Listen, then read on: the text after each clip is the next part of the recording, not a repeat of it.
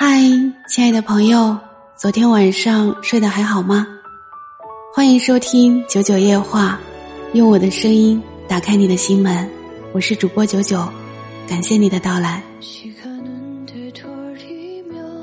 张爱玲在《红玫瑰和白玫瑰》中说：“一个人如果没有时间，那是因为他不想有时间；一个人如果对你借口太多。”那是因为他不在乎你。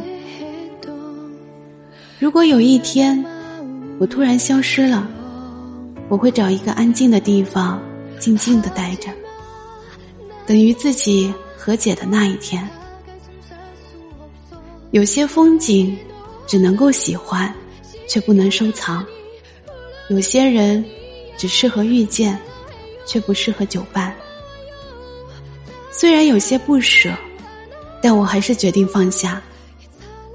我知道没有谁离不开谁，我一个人也可以很好的。